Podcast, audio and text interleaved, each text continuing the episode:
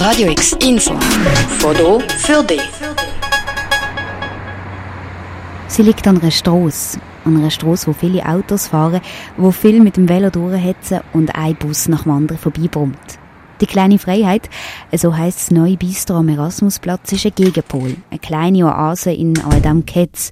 Eine Oase, wo morgen zum ersten Mal ihre Türen aufmacht. Dort, wo früher das Wiener Beizel war, mit düsteren Holzverkleidung an der Wand, wo Schnitzel und Bier über die Theke gegangen sind, dort weht jetzt ganz anderer Wind, sagt Michelle Wanzenried. Sie ist seit dem Anfang an mit dabei im Team der kleinen Freiheit. Im Alltag bist du ja ein bisschen eingebunden, hast Pflichten, musst Rechnungen zahlen und da hast du so einen Ort, wo du darfst sein und frei kannst sein. Also quasi unsere kleine Freiheit vom Tag. Es hängen viele Kronleuchter vor der Decke. Überall auf den Fenstersims und zwischen den Stühlen stehen große Pflanzen. Und alle Fenster, die sind mit feinen weißen Illustrationen verziert.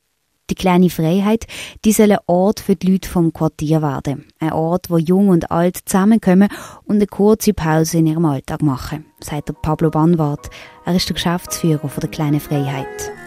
Wir werden eigentlich so das letzte Bier vor der Johanniterburg sein und wir haben eine offene Kulturbühne, wo man, wenn das vor allem Kollektiv oder Einzelpersonen die Möglichkeit haben, Kultur in jeglichsten Formen anzubieten.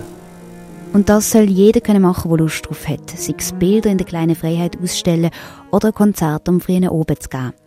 Das erste Konzert in der kleinen Freiheit ist übrigens morgen zu oben. Ab der 12 macht die kleine Freiheit zum ersten Mal am Erasmusplatz ihre Türen auf. Die Kleinen können sich ab der 12 ihr Gesicht verzieren. Es geht im Verlauf vom Nachmittag Live-Musik und am Oben legen dann auch noch DJs auf. Für Radio X, Tana Girard. Radio X, mehr Kontrast.